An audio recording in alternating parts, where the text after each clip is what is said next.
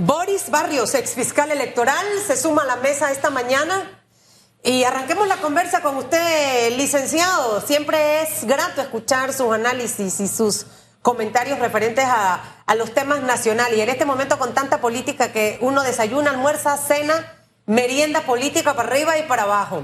Y una de las últimas preguntas que le hacíamos al señor Jaime Porcel precisamente está relacionada con el tema del pacto ético electoral, eh, tenemos un pacto ético digital, eh, eh, ambos alineados de una manera u otra. Pero realmente en los últimos años hemos visto en Panamá cómo se ha desbordado el tema de la campaña sucia y la campaña negativa. muchos dicen es que tienen que saber que, pero hay mucha desinformación en algunos casos eh, con figuras probablemente, y al final el, elector queda como confuso entre esas aguas de no saber realmente qué si es cierto, qué no es cierto, eh, cuando también se dice que es una campaña sucia, que me están inventando eso y puede ser una verdad. Entonces, el elector queda en medio de todo eso y el Tribunal Electoral insiste, básicamente los hace firmar, hace todo un evento en la sede del Tribunal Electoral. Los participantes asisten con sus jefes de campaña, esto es foto por arriba, foto por abajo, pero usted fue fiscal electoral. ¿Realmente el ambiente que tenemos en este momento es tóxico o es saludable? Buenos días. Buenos días, Susan.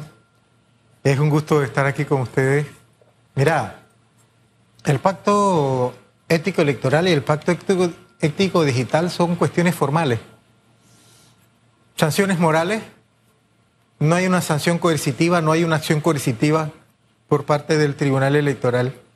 Y hablemos de lo siguiente, Susan. No es lo mismo hablar de campaña sucia antes de la evolución de los medios digitales que hablar ahora de campaña sucia con los medios digitales que están fuera de control. Hubo una época en que el Tribunal Electoral podía tener control de las campañas sucias y las campañas negativas a través de los medios de comunicación porque era más fácil. Hoy no tiene control de las redes sociales. Y ese es un problema al que tenemos que estar claro que nos vamos a enfrentar en la próxima elección a partir de febrero. No hay control de las redes sociales. Y la campaña negativa ya se dio, ya está en el ambiente, igual que la campaña sucia. Y no hay un mecanismo efectivo, eficiente para contrarrestarlo. Se puede incluso presentar acciones legales, pero para sacar del aire una campaña sucia, una campaña negativa, que ya está en el aire, es un proceso largo, tedioso, difícil. Complicado, no se puede identificar básicamente de dónde viene. Así es. Ahora, en su momento, eh, eh, eh, señor Barrios, yo siempre cito en esta mesa una propuesta que, que avanzó bastante del señor Jonathan del Rosario, ministro de Seguridad en la administración de Juan Carlos Varela. Eh, era un proyecto de ley, esto no avanzó, de, de, delito cibernético, pero dentro del proyecto, porque él estuvo aquí en este programa hablándonos precisamente de esto, contemplaba ciertos controles. Ya no lo vamos a tener para estas elecciones, pero siempre debemos trabajar en pro al futuro de lo que viene. Eh, ¿Hacia dónde debiera ir Panamá? Un proyecto de ley con eh, temas, no coartar la libertad de expresión, porque siempre entra ese miedo, pero definitivamente quizás lo que usted menciona, esos controles eh, realmente que van a dar los resultados que está esperando la ciudadanía para que tengamos un voto más pensante eh, al momento de que el panameño salga a votar. Susan, Panamá no ha sido lo debido, lo debidamente diligente en relación a trabajar sobre la construcción de una ley al respecto, a pesar de que somos firmantes del, pacto del convenio de Budapest. El convenio de Budapest es el convenio de, la cibercriminalidad. Y Panamá, a pesar de que nosotros no somos eh, parte de, la Comunidad Económica Europea, que fue la que instituyó ese convenio, sí, Panamá se adherió como se ha ido adheriendo otros países latinoamericanos eh, que han estado trabajando, por ejemplo, yo pongo el ejemplo de nuestro vecino Costa Rica. ¿Qué ha pasado en Panamá? Sí, se aprobó el convenio de Budapest, que fue en base al cual se legisló, se creó la Fiscalía eh, eh, contra el, delito cibernético. la Procuraduría quiso crear una ley especial para combatir el abuso. lo quiso hacer también en su momento el Tribunal Electoral, lo hizo la seguridad del Estado ¿En qué nos ha ganado Costa Rica?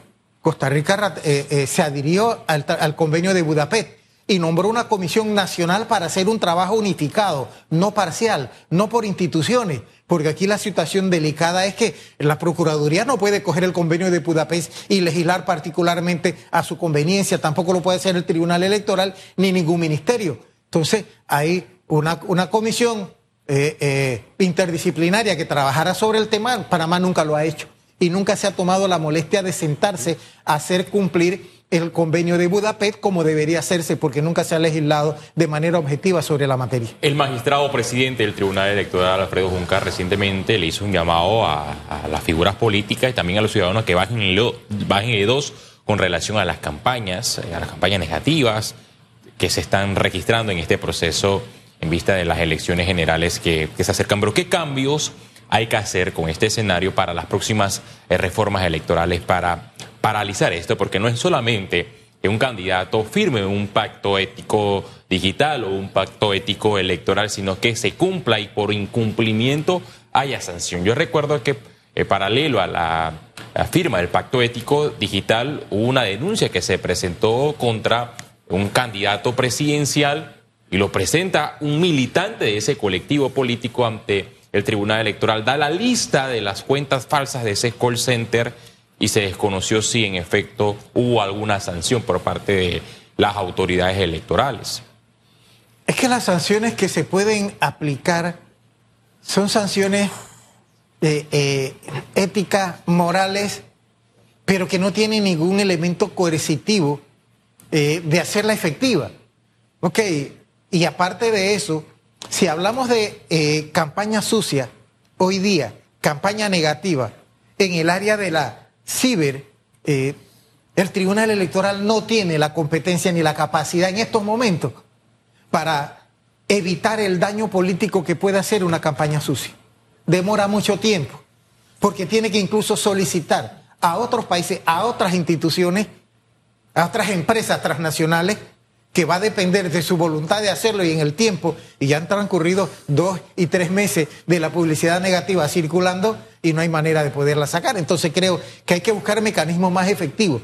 Sé que incluso el Tribunal Electoral se ha reunido con organismos internacionales en relación a, buscar soluciones, pero creo que debe ser más agresivo al respecto, porque todos los panameños estamos condicionados a que a partir de febrero seamos víctimas de campañas sucias, campañas negativas y entonces el voto informado, la manipulación eh, eh, que se va a dar electrónica de la opinión pública va a ser muy grande. Yo creo que vamos a estar fuera de control. Dígame una cosa, eh, lo que usted acaba de, mencionar es muy válido y cierto, porque ni siquiera estamos ya en la campaña abierta de febrero y los ataques que hemos visto desde el mes de noviembre a la fecha, uno de ellos, el de la colega y periodista Delfia Cortés, que le costó la vida, señor Boris Barrios, solamente es el inicio de lo que se avecina.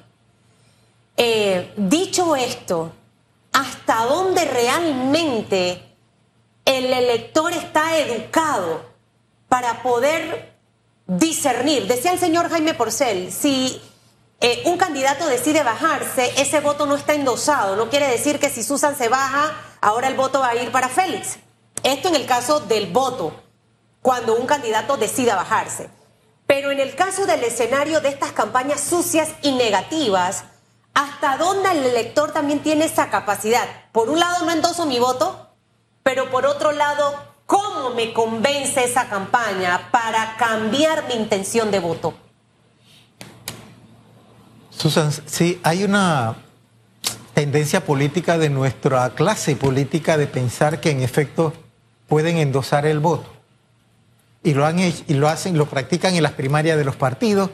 Y no me sorprendería que en, el marco del proceso electoral abierto que inicia ahora en febrero haya declinatoria eh, por gente que sabe que no tiene ninguna oportunidad eh, y, negocian posturas y a los efectos ofrecen el electorado que ha estado con ellos. Sí, yo creo que es un error eh, el panameño. Mayoritariamente en estos momentos, producto de todos los acontecimientos políticos y sociales es un electorado pensante. Sí, tenemos electorado que no es pensante y vamos a ser sinceros y honestos. Hay electorado que no le interesa el país, electorado que no le interesa eh, eh, con la democracia, sino simplemente el que hay para mí y que hay para mi bolsillo y que hay para mi casa, etcétera. Sí. Y, y eso hay políticos al que ese, esos grupos lo siguen, porque fue su, ha sido su modelo de campaña. Pero no significa que no haya un electorado pensante en nuestro país. Sí, y creo que hoy nos estamos debatiendo en ese escenario. Creo que hay un pasado y un futuro en relación al debate en torno a la minera. Creo que el país tomó conciencia. Y sí, yo sí creo que hay candidatos que se hundieron con la minera. Y creo que hay una sociedad que aprendió de la minera, que aprendió que su voto tiene valor, que su opinión tiene valor, que él tiene valor en el momento en que sale a la calle. Por eso escucho incluso a algunos candidatos que han entendido el mensaje hablar de un pasado y un futuro a partir de la minera y que el país cambió. Sí, el país cambió. Y eso creo que en las próximas elecciones vamos a ver el resultado de un electorado más pensante que las elecciones anteriores. El 50% de los candidatos, eh, eh, yo, yo mencionando un número, pero de los ocho candidatos, ¿cuáles a su juicio, sin decir nombre, se hundieron con el tema de la mina? Esa una pregunta porque me parece interesante lo que usted acaba de aportar. Y lo segundo, eh, entendiendo ese electorado pensante y, y, el, y el otro porcentaje que básicamente sigue las prácticas de muchos de los políticos que critica luego, pero que hace exactamente lo mismo. Esas campañas sucias pueden decir, ah, bueno, hoy salió esto de Feli, ah, hoy salió esto de Susan, ah, no, hoy cambio, voy a votar por este, por, ah, no, pero es que salió esto. Eso, el, poder del cambio de esa intención de voto, ¿cuán, cuán real es? Esas dos cositas. Sí, incide. Empiezo eh, por el primer escenario. Yo creo que aquellas, aquellos candidatos que se identificaron con la minera y que apoyaron públicamente la minera tienen un desgaste y un costo político. Eh, socialmente eh, creo que podemos verlo después de haberse tomado la decisión en torno a la minera, la reacción que la ciudadanía o que algunos sectores de opinión tomaron en relación a pedir la renuncia de un ministro relacionado con ambiente. Sí, eh, ese es un escenario. Yo creo que el país entendió. Y cuando nosotros hablamos de un país sin minería, nosotros somos un país que vive del canal de Panamá, eh, en parte económico. Pero ¿cómo es que vamos a, a conceder concesiones que afecten el medio ambiente, que nos quiten la posibilidad de un futuro como el que estamos viviendo en este momento frente a la crisis del agua, frente a la crisis de la sequía? Cuando el Estado, Panamá, debería tener una política ambiental para los efectos de proteger las futuras generaciones. Y yo creo que el país está haciendo ese análisis, yo creo que el electorado está haciendo ese análisis. El, votante está haciendo ese análisis y tenemos que, tenerlo presente, porque definitivamente ese fue el debate que se ha dado y que dividió el país eh, en pasado y presente en torno al futuro. Usted ha descrito lo que sucedió con el rechazo al contrato entre el Estado panameño y Minera Panamá. Los candidatos presidenciales han aprendido la lección de, tomar una decisión sin escuchar al pueblo. Y esto se lo pregunto porque ahora el candidato del gobierno propone que de ganar la presidencia de la República hará un referéndum para consultarle a los ciudadanos si quieren que el Estado se apodere de esta concesión minera. Es evidente que su postura está a favor de la actividad minera. Así es, ahí, mira, hay candidatos que en lo personal no logro entenderlo porque creo que no han captado o no quieren captar, o los intereses que hay detrás no le permiten captar o entender el fenómeno social que ha ocurrido con relación a la minera. y me parece a mí chocarse con paredes, insistir, si yo soy candidato en, en defender una minera cuando el país que nunca había salido a la calle como salió, dijo no. Entonces yo ir contra eso, que es mi votante, me parece que es estrellarme contra las paredes, una actitud de ciegos, o que los intereses económicos que hay detrás son tan grandes que yo tengo que ir a estrellarme contra la pared para cumplir porque no tengo otra alternativa. Entonces creo, para mí, ese es el escenario en el que están algunos candidatos que insisten en defender la minería cuando el país dijo no. Entonces, si yo soy candidato, o entiendo el mensaje o me choco con él. Y hay gente que se está chocando con las paredes precisamente a sabiendas, pero me inclino a pensar que por las razones económicas. Aquí se le preguntó al señor Porcel si con estas declaraciones del candidato presidencia del PRD se hundía y él mencionó que ya está hundido. No sé cuál es su óptica como especialista, especialista en temas electorales.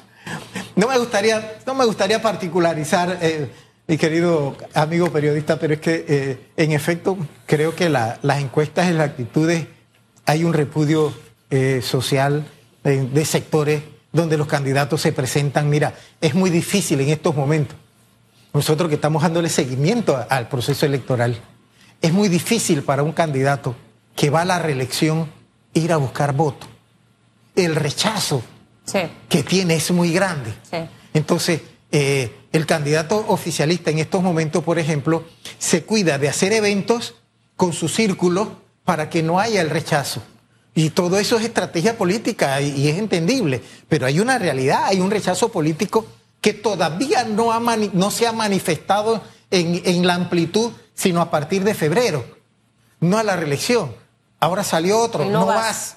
Entonces, frente a ese escenario, eh, no atender los efectos o no estudiar propiamente el escenario social, político y electoral para seguir defendiendo eh, un modelo económico o un modelo de partido, etcétera, creo que es un grave error de cualquiera de los candidatos y hay candidatos que se han hundido y se siguen hundiendo frente al problema. Y le cuesta también mucho a los que van por primera vez, eh, porque ya existe una apatía de la ciudadanía, de desconexión con la clase política, precisamente por las prácticas no tan positivas.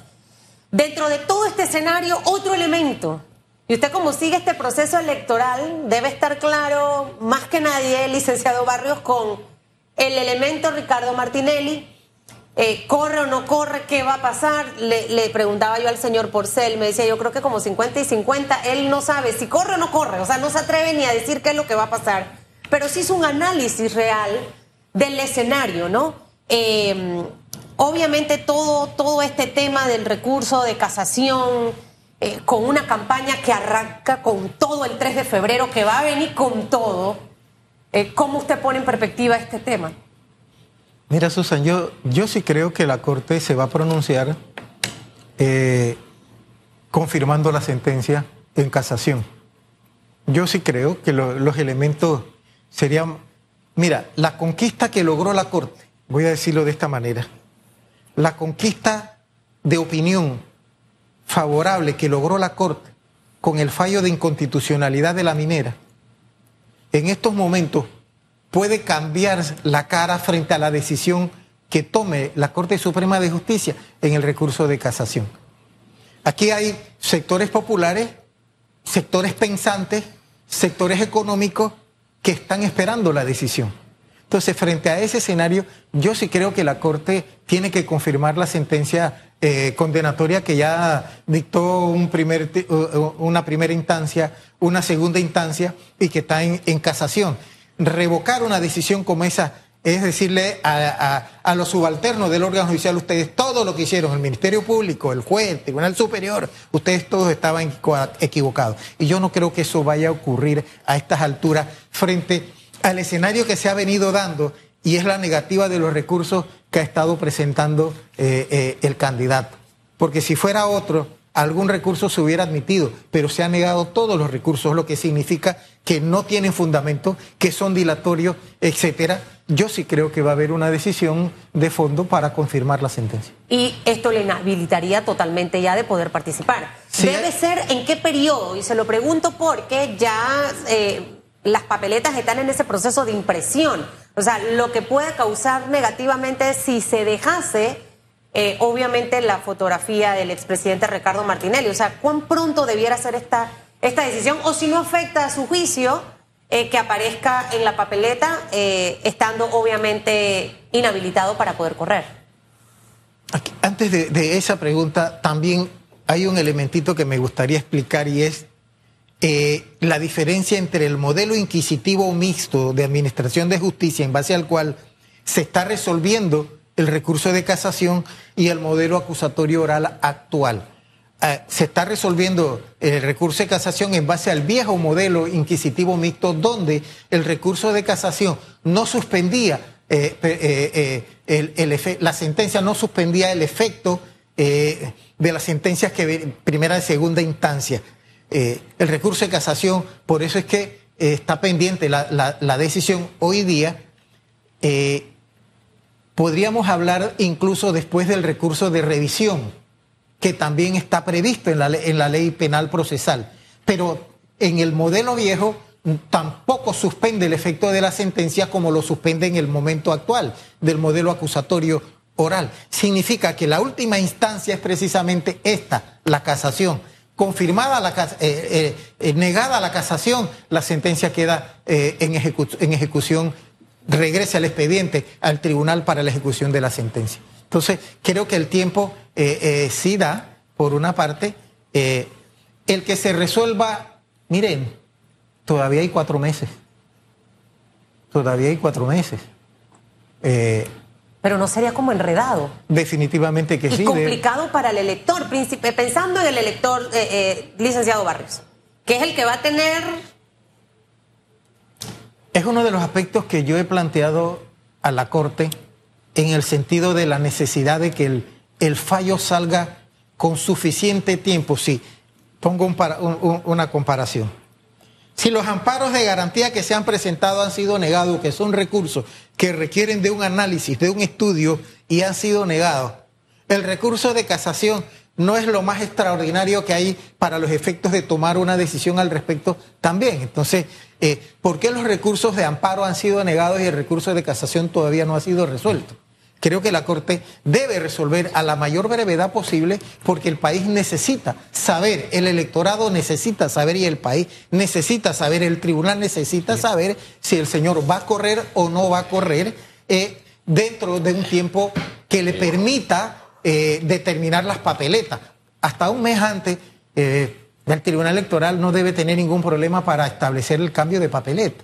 Pero sí, hay un procedimiento interno en el tribunal, lo que se inhabilitó al señor, sube el segundo, los cambios que tienen que hacerse, las papeletas que tienen que emitirse. El número que le toca. Etcétera. Sí. Debe haber un tiempo previo suficiente para que el tribunal pueda hacer el papeleo. En el informe de gestión de la magistrada presidenta de la Corte Suprema de Justicia, María Eugenia López, quien dicho sea de paso, también es la presidenta de la Sala Segunda de lo Penal, dijo que habían solamente cinco recursos de casación en la sala penal. ¿Cuáles o, bajo qué criterio se dirimen estos recursos de, casación? ¿Bajo qué orden? Es una pregunta técnica, académica, científica, y en esto hemos venido nosotros planteándole un cuestionamiento a la Corte en el sentido que la Corte tiene una política de no admisión de los recursos de casación y revisión y una política de no admisión que viola derechos. Eh, el que haya dicho que hay cinco recursos en sala, cuando por mes se presentan cantidad de recursos de casación y revisión y se rechazan eh, por no entrar al fondo, que es la crítica que nosotros le hacemos a la Corte, por no entrar al fondo sabiendo que el nuevo Código Procesal Penal, por ejemplo, hoy día cambió el escenario eh, de las causales de casación que no es el que está aplicándose precisamente en el caso eh, New Business. En el caso de New Business se está aplicando el viejo esquema, el viejo modelo del libro tercero de procedimiento penal del Código Judicial. Entonces, eh, este escenario es el que le cuestionamos nosotros a la Corte. Eh, le escuché decir a la magistrada en un momento que ya las casaciones no duran dos años. al menos la Corte admite que duraban dos años resolver un recurso de casación. Yo creo que hoy la Corte debe resolver los recursos de casación, cualquiera que sea, en cuestión de tres meses, cuatro meses, máximo seis meses, pero esperar más de ese tiempo en resolver una situación jurídica de, una, de un procesado, de una persona que está pendiente de su libertad o no, yo creo que es injusto, yo creo que es inhumano y una negación de justicia. No, y, y enmarcarse solamente en un caso, cuando es de alto perfil, deja mucho que hablar y al final lo que se busca es reforzar la imagen del órgano judicial. Licenciado Barrios, que le vaya muy bien. Gracias por haber conversado con nosotros. Elementos interesantes, importantes en esta mesa, que al final usted, amigo y amiga que me escucha y me ve, debe tomar muchísima conciencia de ese voto consciente que usted debe emitir el 5 de mayo. Tenga muchísimo cuidado con toda la avalancha de campañas sucias y negativas que van a salir. Usted tiene que hacer una investigación de esos candidatos, de todos los puestos de elección popular, representantes, alcaldes, diputados y presidente de la República. Tómese el tiempo. Es la decisión más importante para todos los panameños. Así que de aquí allá, Feliz Antonio, vamos a remarcar esto aquí. No se deje influenciar ni por regalo, ni por lo que circule en redes. Usted investigue por sus propios medios y tome una decisión sabia. Es lo que necesitamos los panameños. Que le vaya bien, licenciado.